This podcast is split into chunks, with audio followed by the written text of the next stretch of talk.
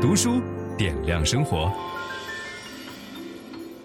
今天我们要讲一本跟每一个人都有着非常大关系的书，这本书叫做《心态》。大家可以看到我手里拿的这本书呢，还没有正式的出版，出版社先给我看的样书，但是我就迫不及待的想要跟大家分享。呃，心态这个词儿呢，用英文讲叫 mindset。我们这不是讲过一本 mindset 吗？就是终身成长那本书，对吧？终身成长那本书告诉我们说，人的心态分成了两种，一种叫固定型心态，一种叫成长型心态。但是真的人的心态只有这两种吗？有没有别的不同的心态呢？这本书呢，就给我们更加细致地剖析了人的心态的分类。那首先我们要讲什么是心态哈？作者先提出了一个问题，说你觉不觉得自己的想法是对的？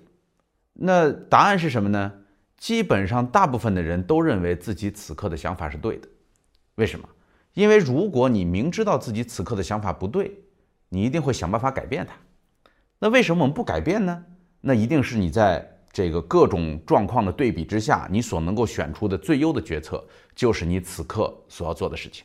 所以这个就是一种预设，我们每一个人的心中已经产生了一种预设，而这种最基础的预设就是我们每个人不同的心态。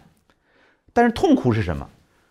痛苦是在这种情况下，虽然每一个人都觉得自己在尽量的做着自己最正确的事情，但是通过统计，我们能够看到，光在职场当中。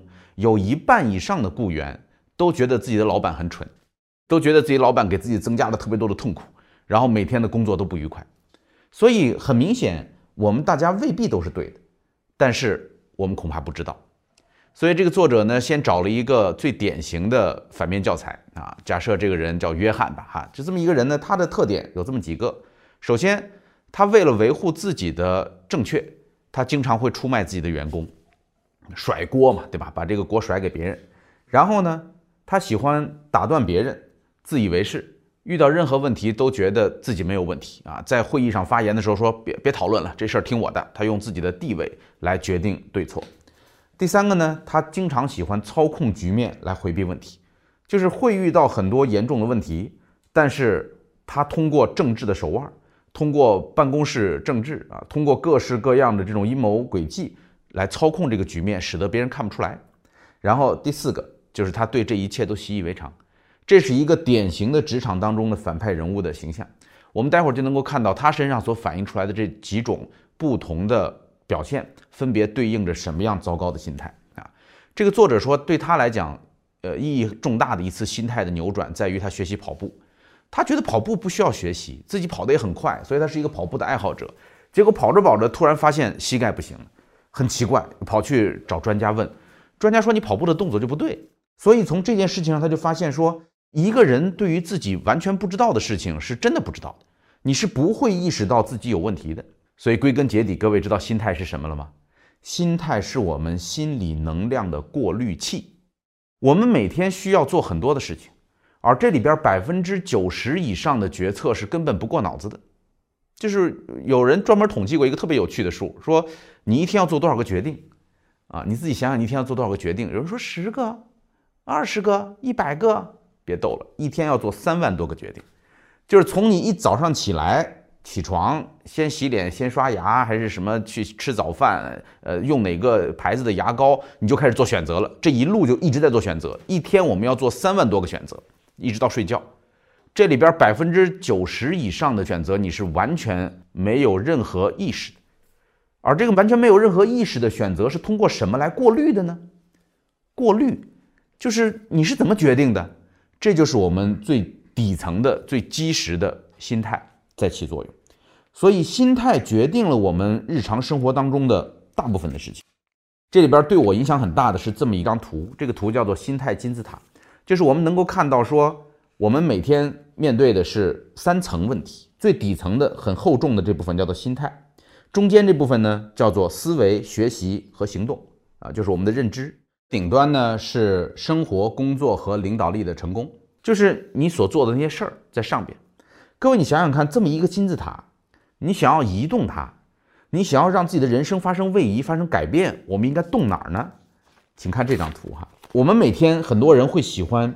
花很大的力气去拖动我们的思维、学习和行动，然后生活、工作和领导力的成功。也就是说，我们花了很大的力气去拖动我们上层的这两层。当你好不容易把这两层拖动了，离开了啊，参加了一个为期两周的培训啊，花了很多的钱，回来以后觉得信心满满，被打了鸡血的感觉，拖动了。拖动了以后，你会发现底下的心态没有动，就好像那个船被风吹到了一边，但是锚没有动。当那个锚没有动的时候呢，过两天你能够想象是什么样子？就是很自然，上边两个又回来了，因为他们是用绳子拉在一起的。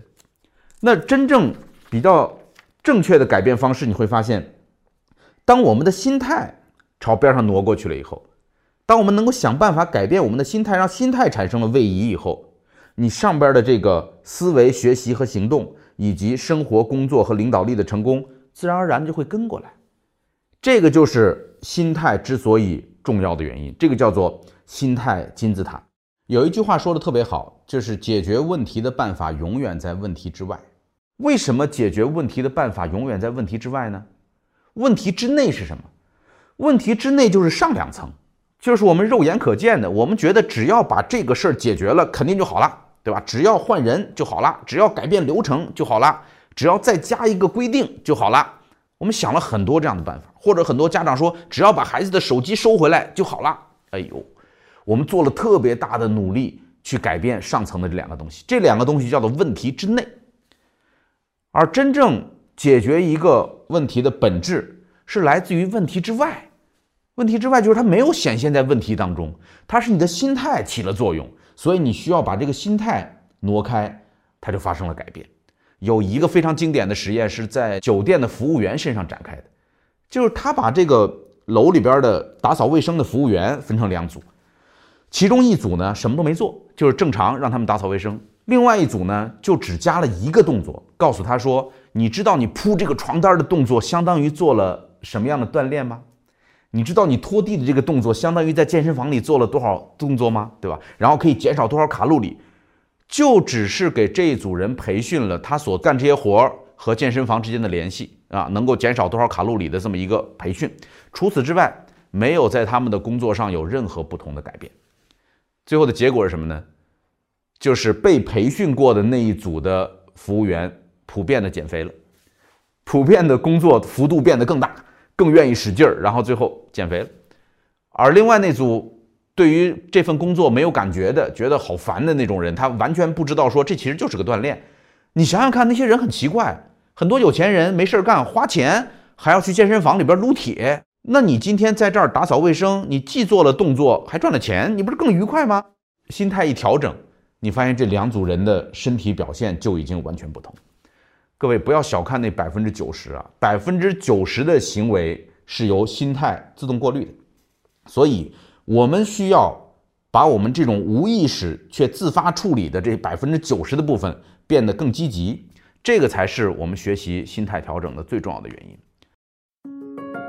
分享知识是一种美德。当我们每一个人都在不断地分享知识给这个社会的时候，我们这个社会将会变得越来越好。所以，如果您喜欢这本书的内容，把它分享到您的朋友圈当中，或者给到您指定的某一个人都可以。您关心谁，就把知识分享给他。谢谢。本音档是由樊登读书小草远志提供。